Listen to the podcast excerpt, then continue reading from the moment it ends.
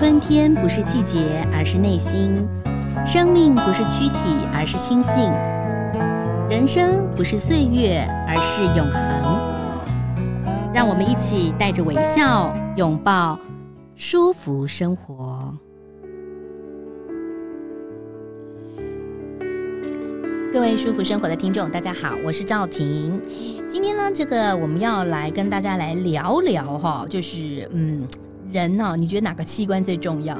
其实我觉得好像都蛮重要的哈，但是脑跟心脏其实也算是重要之重要了哈。啊，对，哎，所以今天很高兴呢，来介绍一本书，叫做《心脏外科女医的机智生活》，嗯、邀请到的是张玉莲医生。张医师你好，你好，赵婷小姐你好，我是张玉莲。各位观众大家好。哎，玉莲医师现在是在这个卫福部桃园医院血管外科主任。哦，哦没关系啦，就是一个名头这样子。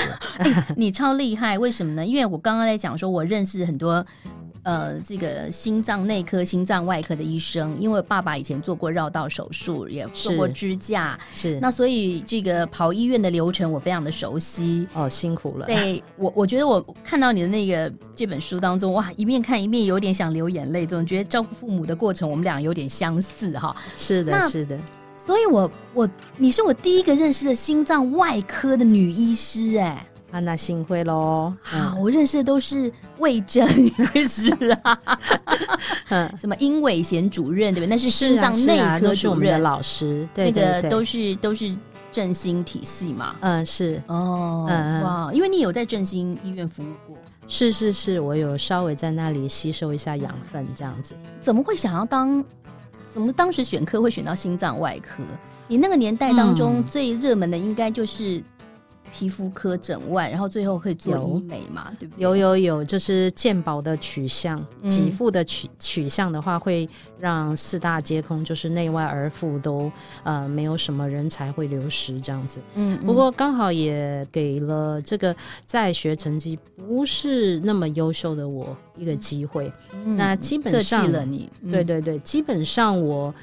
我觉得我是呃，按照自己的那个兴趣在摸索。嗯、起先是、嗯、起先是没有知道自己要做什么，因为觉得考试很辛苦。嗯，嗯对，那时候在医学系里面发觉，哇，周边的同学都很厉害。嗯，你好像是那个进到大海里的小鱼一样，你的你的那个。自我肯定会掉得很低，这样子就在班上，如果是第一名，嗯、然后到了高中，大家都第一名挤在一起，然后到了医学院，所有第一名精英都在里头。有人不用念书就考得很好，有人念到最后、嗯、这个半夜，然后起来考试还是永远考不到前三。是没错，是不是？就是那种感觉，大家还是有念的，但是他们会说啊，没有念，没有念啊，怎么办？怎么办？然后考出来比你好，你就觉得一群骗子这样。但他们可能有些真的还真的没念，他们强记。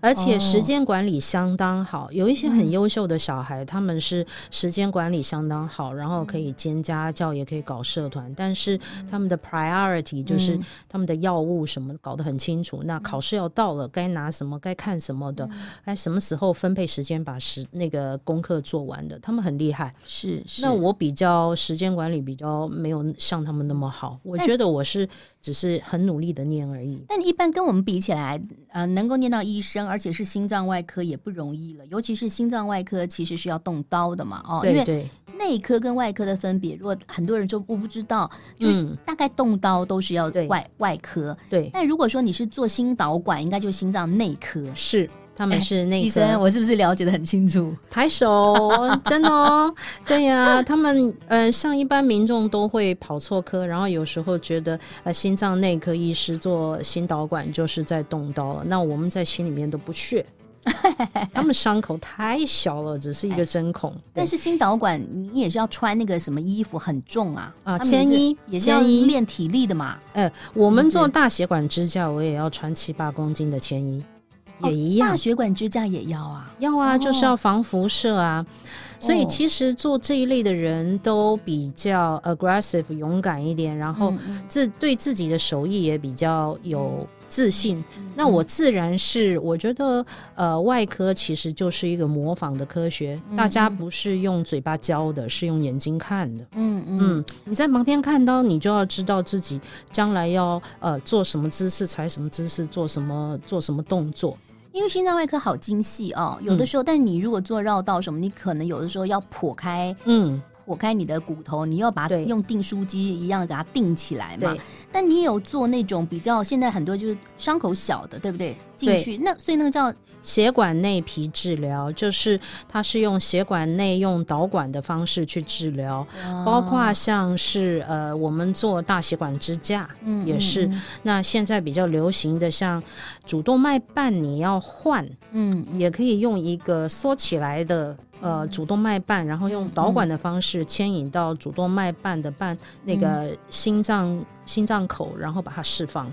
这些科技都是最近十五年的进步。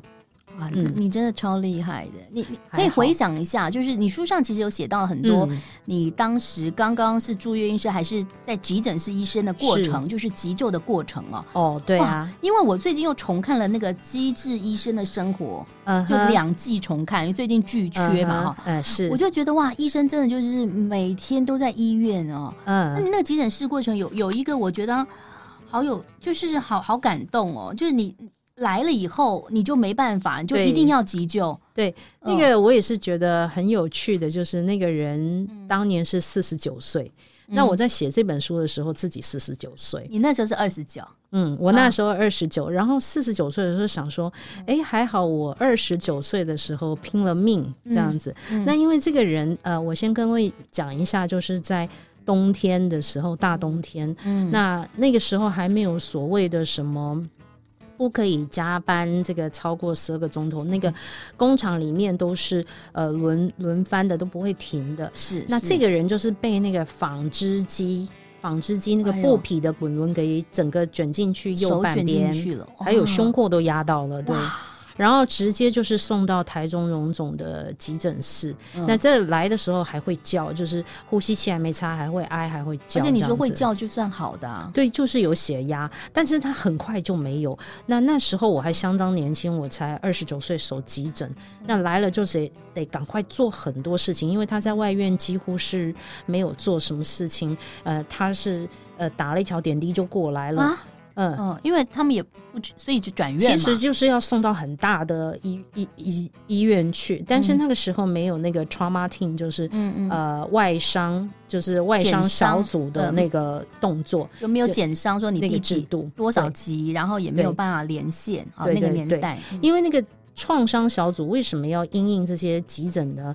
要成立呢，那是最近一两年成立的。就是说，你一定要在啊十分钟以内，这个外科里面的每一个都要有人值班。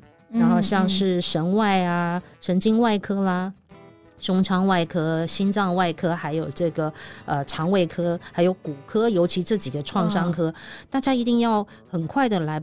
帮忙这样子才能够很有效的，就是把这个病人救起来。但那时候那个年头没有，就一个小住院医师手急诊，那我得动作要做很快，我要打这个中央静脉导管，我要赶快，我要赶快就是 call 所有的总医师，我要插呼吸器，我要放胸管什么的。嗯，那那个时候。都你一个人在处理啊？没有没有，那个内科医师，那时候我很感动的是内科住院医师，他帮我，对，他帮我就是用，因为我是没有办法回到电脑前面一直下 order，然后叫他帮你叫对他用电脑赶快帮我叫，然后呃那个时候中荣刚好电脑大宕机，这个、嗯、本来中荣是很发达，他就是一个、嗯、呃一个。按键按下去以后，这个总医师就会接到这个急诊的 call 机，他就会过来。所以你可不可以说，有时候有时候是医师缘，嗯、有的人那就是命命不该绝。对，命不该绝。他虽然那天台中荣总的电脑大宕机，对，但是还是有一些医生一个一个打电话去 call 医生来。对对对。啊，那时候我们真的是分工合作，嗯、然后呃。我我记得那时候路过急诊，还有一个胸外的医师，呃，胸内的医师，他刚好他就看到我在病病喵喵忙忙不过头，他就看那个 X 光片，他说：“哎，张医师，你看这个右胸哈，全部都白了，白了这个气胸加血胸，我看你可能要放胸管这样子哦，要把那个压力放出来，对，是是不然心脏压扁了就没命了嘛。哦、那这个呼吸器又打，这个速度更快，然后我就要赶快放胸管。那放胸管我们会啊，可是那个病人的那个胸壁，它就是超过，因为吸了很多的血肿，超过十二公十十公分、十二公分。啊、一般人是呃大概五公分，大概就差不多了。那他这个我真的是挖不进去。他好厉害，他来还可以哀哀叫哎、欸。哦，他对他的生命力也蛮强，生命力很强。对对对，然后我的手就真的是进不去，挤不进去。我已经拿到我最长的手指还戳不进去，戳不到他那个地方，没办法把那个管子放进去，是是这样吗？是我得先捅破我管子才能进去。嗯嗯，嗯然后我拿计。嗯，那个器械也是够不到卡不到，那这个时候就很巧，有一个骨科的医师，哎哎，他就从我背后冒出来了。嗯嗯，他是忘了拿钥家里钥匙还是车钥匙？对对对，而且他们骨科就是他没有值班，他是忙到很晚，十二点。我那时候接这个病人十二点一点二，然后他是要那个时候才要回家，然后走到停车场。哎呀，没有钥匙，他就折回来。那你知道很多侧门都关了，大门也关了。那你如果要回去办公室的话，就是从急诊室。急诊室对，结果他就哎，他就看到我在里面在吵什么，他就进来，然后他从我背后看到了，哎，他在戴上手套，嗯、男生嘛，那个手掌又比我戴大，对他一戳就穿了，然后出来四五千 CC 的血。嗯，所以你说这这位。这位病人真的是命不该绝，是。天时地利人和，但他前面还是有突然就是大宕机嘛，电脑大宕机，对，对，对，而且帮他的人还不少，都被凑到这个空间来了。对对对，而且我很喜欢，就是我平常对这个骨科医师并没有很呃很深的印象，因为长得其貌不扬，男生嘛，个子也不高，然后。就是头也有点秃了，突然他来了，你就觉得他整个脸都有光，旁边都有光，觉得他很帅，好帅哦！真的，我后来觉得认真的男人最帅。这个就很像那个韩剧《机智医生》的说，实习的时候都会看那个、嗯、哇，医生好帅。然后他的同事就叫他，你要清醒一点，要清醒一点。真的，他帮我很多的忙，嗯、而且那个时候我们叫的总医师各科的都还没有到。嗯、那他是看到骨骨头已经这个呃开放性骨折，骨折嗯、因为手就断了三节，像那个李李小龙的那个三节棍一样。哇，嗯，然后他就先固定啊，干什么的？然后我们要去做血管。摄影，他跟我家属，我们一起推床去血管摄影师，所以我这这个人真的是很大方。嗯，他不会是后来是你先生吧？啊，不会不会不会，他没有没有，没有只是哎，当时觉得他很帅。哎，对对对对对，没有 没有。那张律师，我想请教你，就是说刚刚我们讲的这一些这个很惊险的过程啊，对。病人会知道嘛？因为我也有看过一些，我也有一些医生朋友，嗯、基本上他们有一些些的知微末节或中间的什么状况，嗯，基本上不太会跟病人讲，尤其是现在，对，呃，医生也要自保，对对对，他也很怕哦，这个中间我可能聊天什么，那病人就说，哦，你看，本来三十分钟的手术可以的，因为你怎么样了，就变一个半小时的手术了，嗯哼，这个这个哈、哦，其实我们大家想哈、哦，这个我们做手术。那你想想，你在这个你在这个厨房里面做菜好了，嗯嗯、急着要弄一顿饭给一家人吃的时候，嗯、会不会急的时候有一些食材会掉地上？有可能啊，对，嗯、所以这个所有的事情都是人为的，只要是人为都是出错。嗯、我们是不停的出错，不停的互相搭救，不停的。呃，抓漏接，啊，这所以这个医疗这件事情根本就是一个团队合作，不是一个人的 one man show。你在这书上写到嘛，嗯、就是说后来这位就是呃得救了哦，嗯，然后他送了你蜂蜜，嗯、是不是？对呀、啊，对呀、啊，他送我蜂蜜啊，那你还不知道他是谁？嗯，对，我是来的时候整个都扁掉了。对对对，因为到后来他就是呃，很快就是大军赶到这个我的学长，哎、欸，其实也不是我学长，他是跟我同届的同事。嗯、那那个外面很冷，那个呃鼻鼻孔下面还流着两行鼻涕。你说那位医生吗？呃、对，但是我觉得他比我还要英勇，就是说他还要成熟。那个时候我们都是住院医师，可是他很快就是看完片子以后就是 organize。思，组织大家赶快进去，谁谁谁，他马上打电话吩咐，嗯，然后你什么时候进来，然后你接着进来。所以我觉得这个同事，我又觉得他很帅，嗯嗯，你觉得好多都很帅，对，团队的情谊很重要。对，后来就是在那个大厅里面，就是两三个月呃后，我遇到这个病人，但是他认得我，我不认得他，嗯，对。然后后来他给我看那个那个那个呃。呃，大衣底下那个微微动的那个手，手哦，我就知道哇，是这个先生，我就很，其实我是蛮得意的，很棒啊，二十九岁救了一条命，嗯，而且这个不是那么容易救的啊，哦。对，那时候我是跑第一棒，嗯，我是跑第一棒的人，所以我要跟年轻的医师讲，其实哈，像急救这种事情，就像你在呃急着做菜以后是状况百出的，但是你不用不要急，不要。不要觉得呃，就是有什么好丢脸的。其实你就是尽力跑，赶快跑。对，哎，因为它是分秒必争，然后大家都被安排到这个时空来帮助这个人，呃、嗯，所以其实你就是做好你的本分，赶快做就对了。嗯、那我那时候也不可能看，就是说呃，到后来啊，然后大家大队接力的结果怎么样，我也不可能 follow 那么多。是，但是。到最后，这当然有一个好的结果，我们都很高兴啊。但当然也有一些人，他没有一些呃，我们预想的呃，我们希望的一些预后，这也是有的。但是如果我们都不拼的话，就不会有这些成功的案例出现。这个是在急诊室的部分。对、嗯，当然就说，因为现在很多人都知道，台湾已经变成高龄化的社会了。对，就在长照的部分，或者是说，嗯、呃，有些。朋友呢，他就是慢性病，慢性病之后你会看他慢慢衰弱，嗯、他病情并没有那么多控制。嗯，那您书上有写到嘛，嗯、就是说有的时候在，当然医生一定要医嘛，在医与不医中间，嗯，像我的外公呢，他有两次就是昏迷，嗯、第一次呢就是做了，嗯，很很多年前了哈，就是真的那个年代，嗯嗯呃，就是急救之后回来了。他其实不知道他昏倒的时候怎么样，那、嗯、后来他气切了一次，嗯，那气切之后呢，后来就封起来了。嗯，那第二次再、嗯、再来的时候，其实他也是昏倒，可是我觉得后面那一次就是有一点点，就以家属来讲有点过了，就是说，嗯，当一个嗯你的家人可能已经八九十岁了，对，然后他可能昏倒了，你送去医院，你要再急救，嗯。或者是说他已经常年慢性病，然后你急救打到他内脏全部都出血了，对，然后回来以后可能变成三管病人，或者是说他是失智，没有什么知觉，嗯，这个东西其实家属跟医生中间的沟通就很重要了，对，还有医生要怎么说话也很重要。事实上，我觉得很多经验是我自己的爸爸那个时候。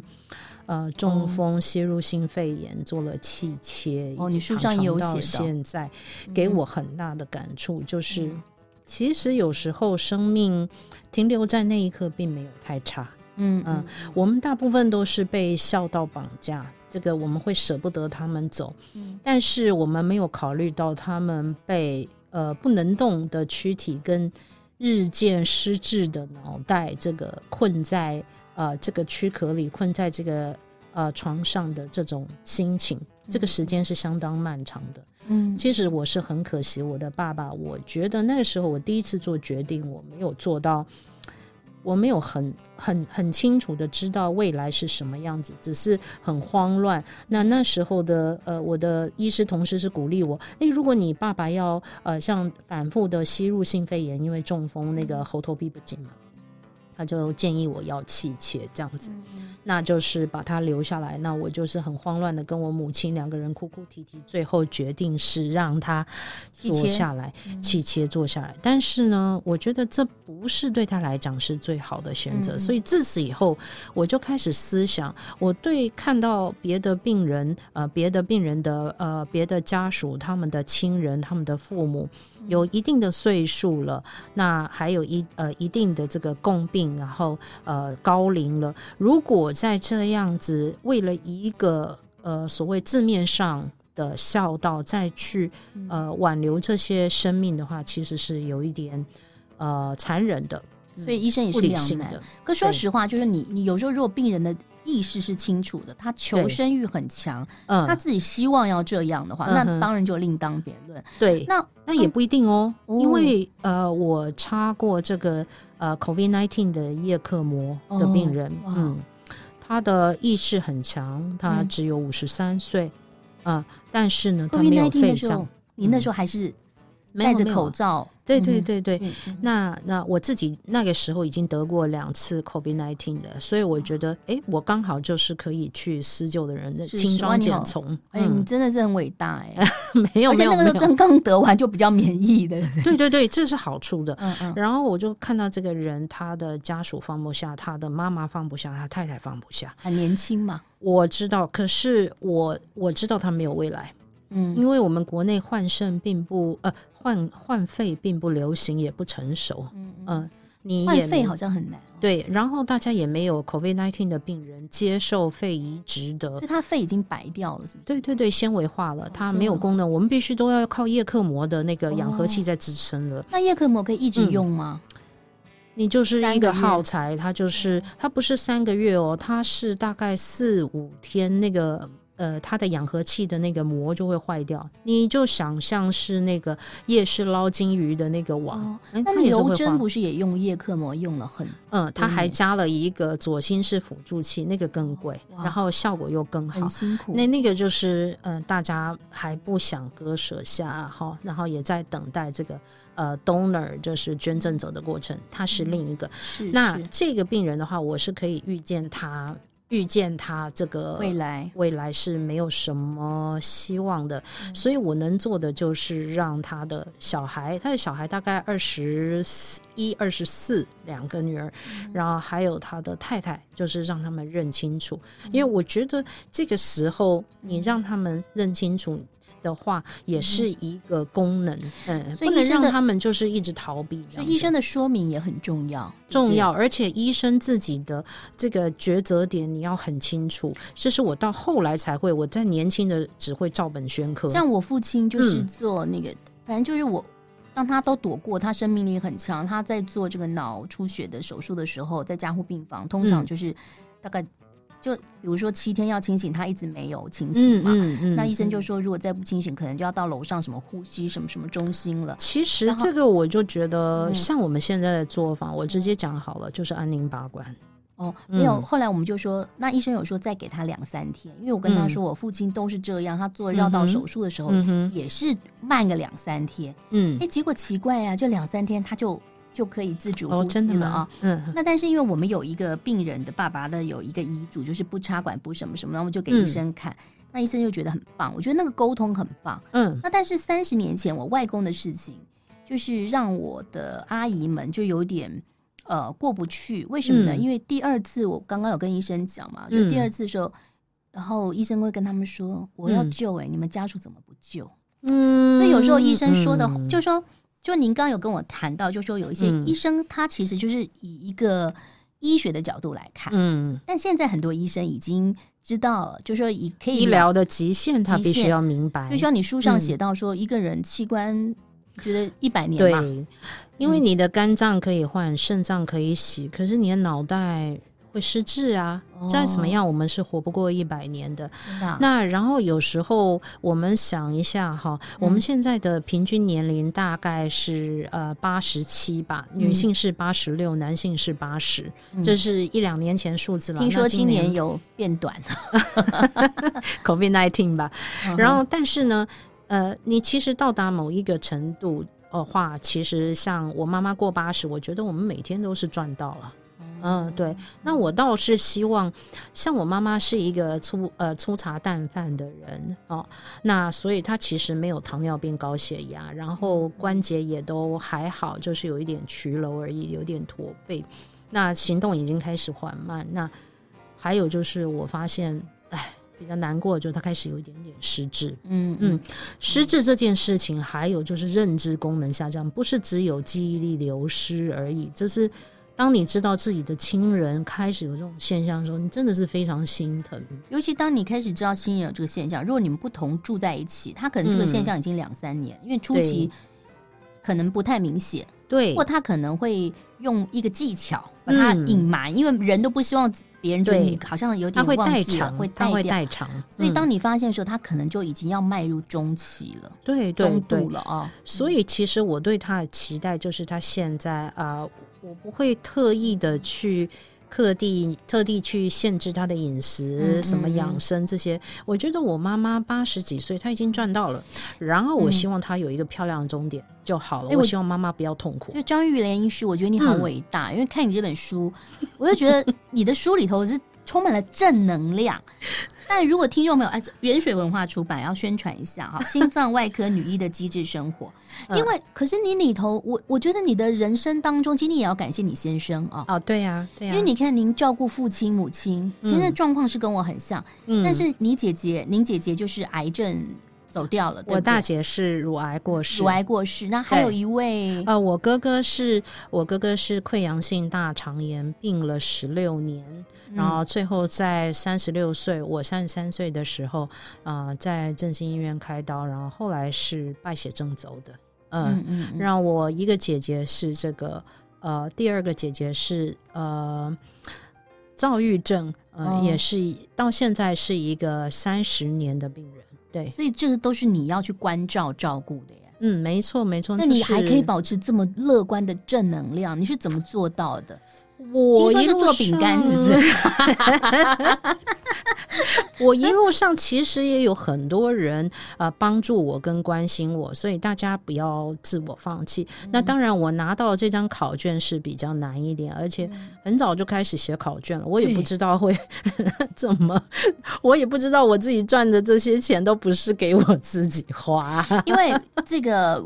书上有写到，就说像这个父亲当时有也是有一点点小小失智，嗯，所以你等于阿姨们又跟父亲要了他的土地，姑姑。呃姑姑哦，就等于呃姑姑就是同他的刚开始失智的时候，那其实我姑姑是从小就是受长兄如父，就是拿惯了的人，反正爸爸爸爸也给他了，后来你反正你们打了官司，最后还是给姑姑了嘛啊，对，那就是后来父亲也就是让你照顾。对，然后母亲也让你照顾，然后他们住在南部，嗯，可是你发现他们需要你照顾来来回，你又把他们移到了这个北部，嗯，对。他，他们又不愿意，嗯，然后你就是来来回回跑，然后你还要救人，嗯，那你还有 你还有姐姐要照顾，你说她躁郁症嘛，对，那第一还有一位姐姐当时也乳癌嘛，反正你就对，整个都是从所有的事情都在你身上，功课不会停。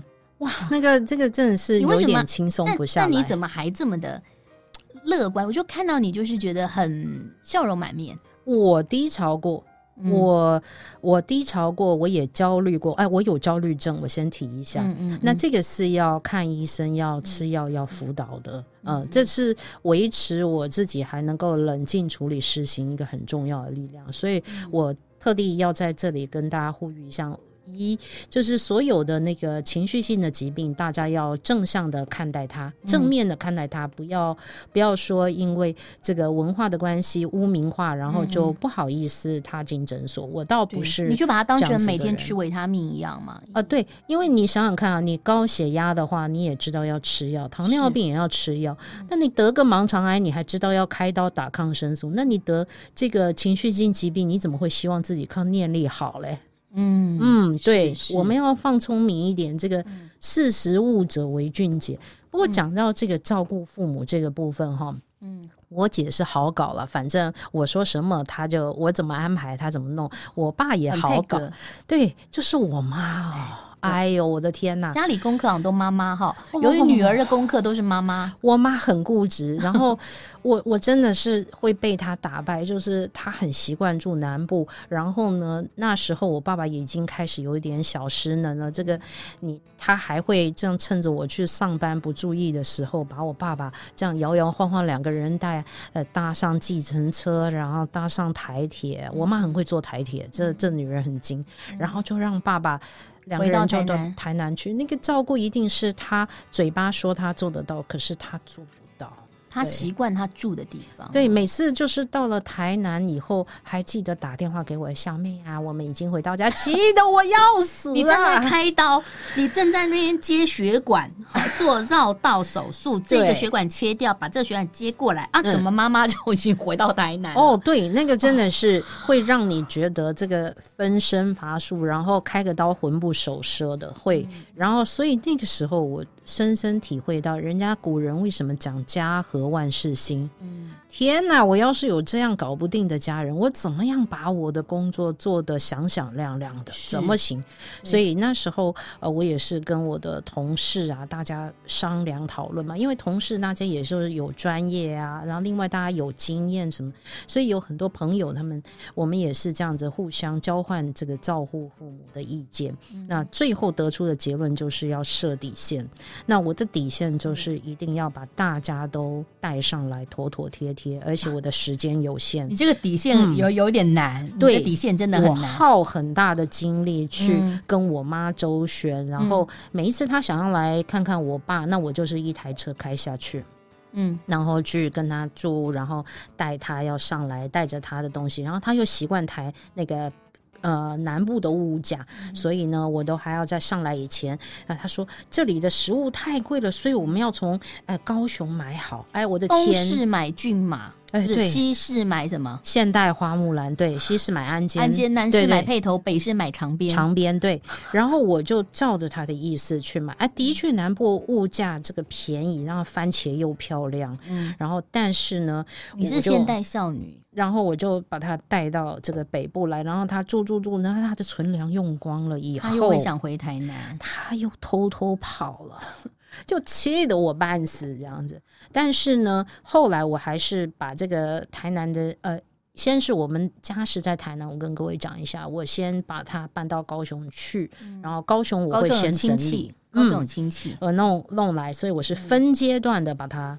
然后后来我就是把它半哄半骗的弄到我我这边来，嗯呃，然后就再也不会让他回去了。因为我觉得他呃做不到。那一方面我也是看了一本书，哎，顺便跟各位介绍一下，就是蔡家芬的那个，嗯嗯嗯，呃，一边喊不舒服却又不去看病，荣总的医生，嗯嗯，他说要笑而不顺。哎，蔡家芬医师，我要在这里感谢你，嗯，真的，你笑而不顺的这个道理，我用了起来非常方便。以前我都说要笑加顺，然后就要顺我妈妈的意思，那怎么得了啊？参加分身真的很棒。就是他是对身心科嘛，对不对啊？嗯，对呀。然后我是运用这个道理，各位听众，我是运用这个道理。然后每一次，呃，我其实是个乖孩子，从小到大，但是我不敢就是。我宁可是呃会跟妈妈起冲突讲话，但是我不会瞒妈妈的一个人。所以你、嗯、你你宁愿扛起这个责任，就像你书上有写到了，有一呃有一个家属，嗯，大哥一直在照顾妈妈，嗯、二哥退就是本来有工作退休住家里也不照顾，嗯、还有妹妹，嗯，大哥有一次生气就离开了，对，所以你觉得你就是担了，你不无怨无悔。会不会觉得说，为什么都是我？嗯、为什么都是我？会呀。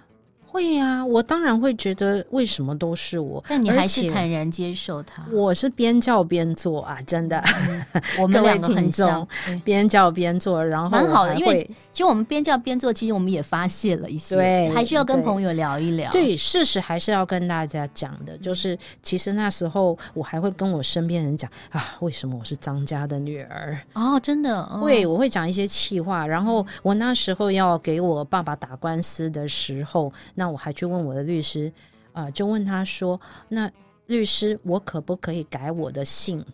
我是认真的哦。”然后他说：“你要姓什么啊？嗯、你要为什么要改？”我说：“因为我想要这一次官司打完以后，我要有一个仪式化的动作，嗯嗯我再也不要跟这样子。”就是把自己的生活安排的这么差的人，嗯、怎么会有这样子安排这么差，然后让下一代很难做的事情？但你还是孝顺的。结果我的律师就说，哦、民法当然不是信父亲就是信母亲。我后来想一想，信妈妈那边，嗯，也没有很好；信爸爸这边 也没有很好。好了，我放弃。然后你知道，你可以冠夫姓。你知道后来是我先生点醒我的，嗯，嗯，所以我说你先生很好啊。对，然后我就跟他说，我是不是这一家的小孩？我要去验 DNA。然后我先生说，你还这样讲，嗯，因为你那时候会有情绪嘛，各位各位同学，对。然后我先生就说，不要验啦，你就是你妈那张脸。嗯，然后你才开始认份做这些事情，嗯、还是要做？对，认份做。但就是说，你刚刚讲要孝，不一定要顺，孝顺很难啦。嗯、就是说，其实我们都孝，但有时候偶尔要顺。当他也许失智的时候，你就顺着他讲，因为他有时候也忘了哈。对，他会重复讲很多遍啊。嗯，那在这本书当中，其实谈到了好多的内容。其实我觉得有点类似你的半回忆录啦，怎么办？人生才五十就在写回忆录了，嗯、这有点像是张忠谋自传的上集，会不会？是是不过就是如果大家能够碰到像你这样的医生有热情，我觉得好棒。就是你有时候也会跟家属聊，嗯，那我们现在也知道，有时候医疗本来就是这样子，嗯，医师的技术很好。但医师也要跟病患沟通，我有时候觉得医师也很辛苦。其实医师也是要学习的。那像呃，我常常因为照顾父母的关系，还有就是当时在照顾我哥哥哈，这样进出医院，嗯、那个也是比较有同理心。那所以我知道他们当年会跟我一样，不知道怎么做决定了。尤其像我爸爸那时候做七期，我真的是不知道。对，该走该留，这你要考虑好多事情。那这个时候呢，我知道，呃，家属有时候会说：“那医生，你看该怎么办就怎么办好了。”的时候，那我知道他们不知道怎么做决定。我会说一句话说：“如果这个是我的爸爸的话。”我会怎么替他选择？嗯啊，如果这个是我的家人，我会怎么替他选择？诶、嗯，其实各位医生，我们站在这个角度来看的话，我相信以你的行医经验，你一定也会有一些选择的。嗯嗯，很棒。嗯、对，这样子的话，比较不会说就是医生一定带领非这样做或非那样科做不可，或者是照本宣科，然后呃那个手术同意书写了一大堆，但是他看不懂，是这是一个方法。嗯，提供给大家。好，不过我觉得医师也是需要休息，医师也是呃人嘛啊，有人就会有情绪。嗯、那在我们可能就医的过程当中，除了医师之外，其实我们要感谢的很多。可能你看你没有看到他，比如说麻醉师啦、护、嗯、理师啦、嗯嗯、ICU 里面的护士，对因为你可能看不到，对但其实他们都是有热情，所以我觉得要尊重。然后彼此尊重，嗯、然后呃，自己其实也可以多一点点的医学尝试。当医师在跟你讲的时候，你就比较可以知道啊。对，好，介绍这本书喽，《心脏外科女医的机智生活》。因为这里头呢，除了有医生喜欢的几本书推荐之外，嗯、同时也记录了一些她在医院当中的生活，以及她在照顾父母当中的一些心情。嗯、再次谢谢张玉莲医师，谢谢你，谢谢谢谢大家，再见，拜拜。Thank you.